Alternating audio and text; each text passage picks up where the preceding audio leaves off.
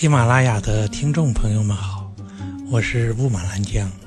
今天是我们的《中国式职场潜规则》三十六讲，透过历史看职场的又一期。我们要讲的主题是职场回报法。回报是个什么意思？这个法则讲的是一个人在职场上的地、所得，与你的心是成等同比例的。如何理解这句话？我们讲一个故事吧。这个故事的主角大伙都熟悉，他是秦汉年间的韩信。韩信这个人呐，他生活在秦始皇和秦二世的年间。年轻的时候啊，他学得了就是兵法，能够征战天下。可是他在家乡却得不到尊重，他甚至饿得连饭都吃不上。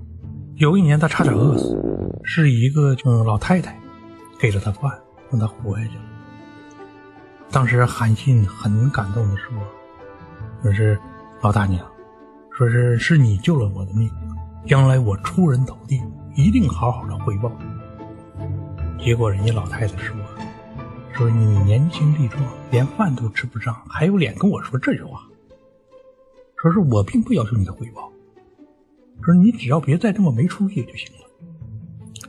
说这个老太太是韩信人生中的第一个恩人，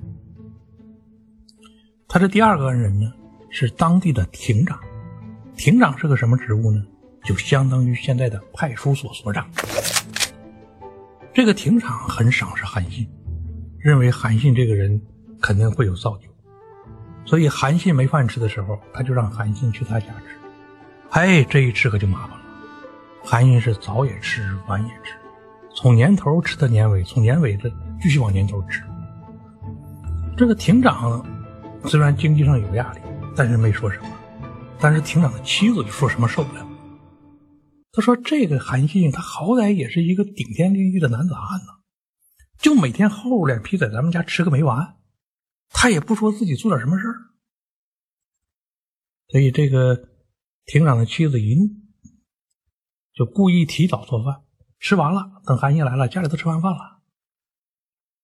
这韩信一看明白了，就是喂了一段时间不想喂了，韩信就很生气的走。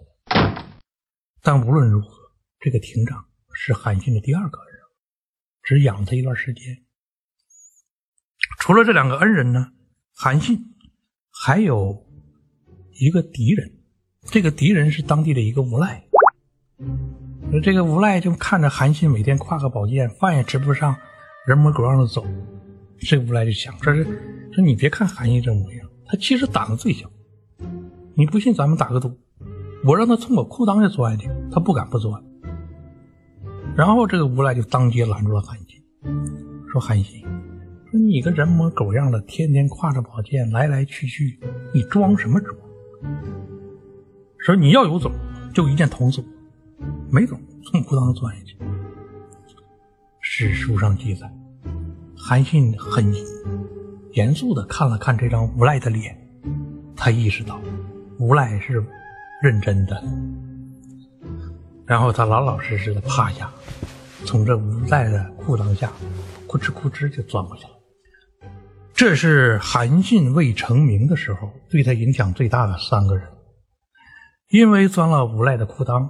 他在家乡的名气更大了，换句话说，更吃不上饭了。当时恰好项羽他叔叔项梁起兵，韩信就投奔了过去。后来的韩信呢，在这个项羽的帐下做一名警卫员，执戟卫士。呃，项羽开会办事什么的，他在旁边端个几站在旁边，替大伙添些粮子，端个东西。他很希望。项羽能够用他，但是项羽是一个就是非常自我的人，别人越有才，他越不喜欢，因为在所有的场地，项羽都希望自己是唯一的主角，不希望别人跟他争风头。所以这个韩信在项羽那待了很久也没有机会，最后就跳槽到刘邦这边来了。那个时候呢，刘邦被项羽封在汉中，那是一个很穷的地方，看起来不像有什么机会和希望。很多人就不想在刘邦这干了，都逃走。每天都有人逃走。刘邦也很无奈，说：“但是有一天，突然手下人报告，说是丞相萧何也逃走了。”哎呀，这刘邦就一下慌了，因为萧何是他的老乡，是他左右手。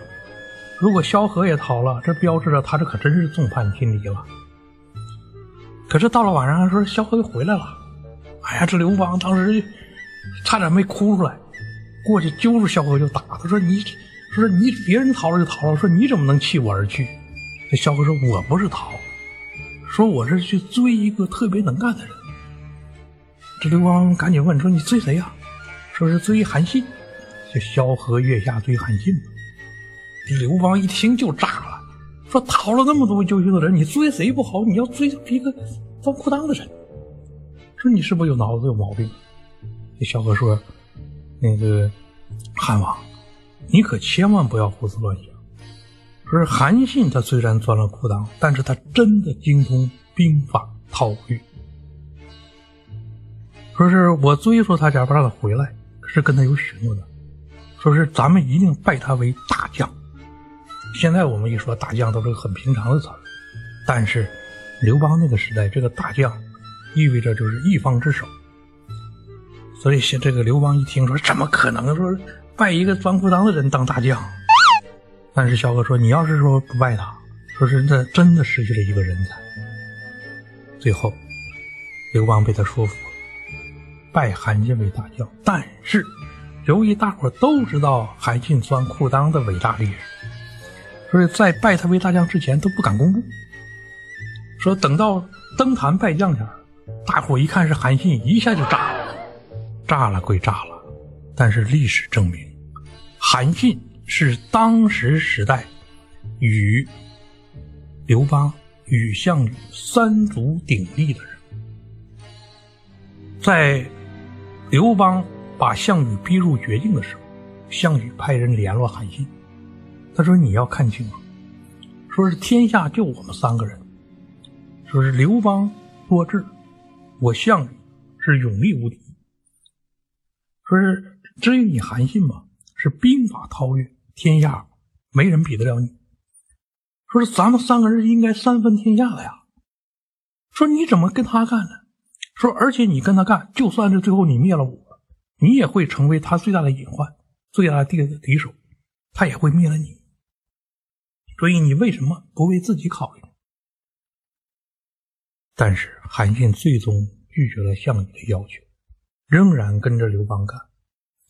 而最终的结果是，刘邦夺了天下之后，韩信被吕布杀掉。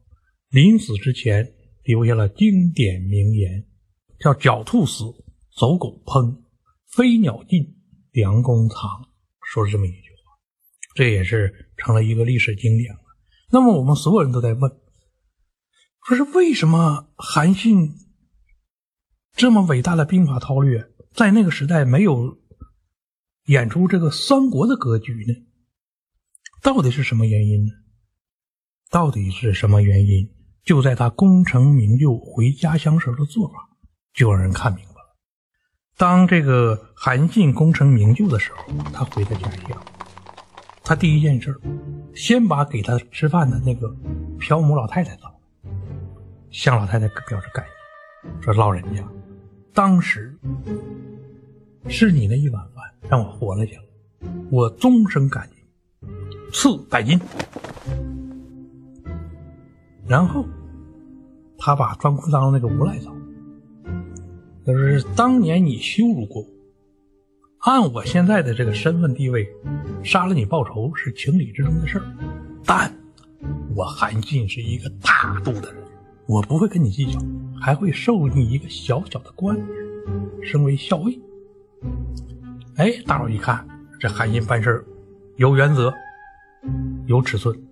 可是接下来情况就怪了，他把第二个人，就是吃饭那个亭长叫来，他说：“你从开头让我在你家吃，吃着吃着，最后你不让我吃了，你为什么不把好事做到底呢？好事你不肯做到底，这证明你是个坏人，所以就象征性的撒你点饭钱。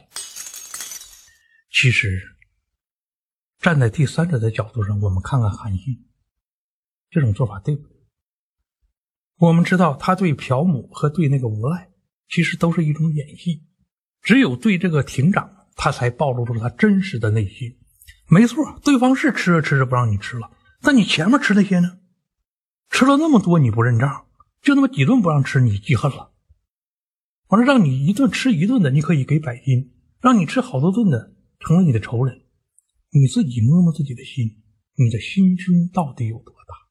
可以说呀，其实，在项羽和刘邦对峙的时候，双方比的就是心胸。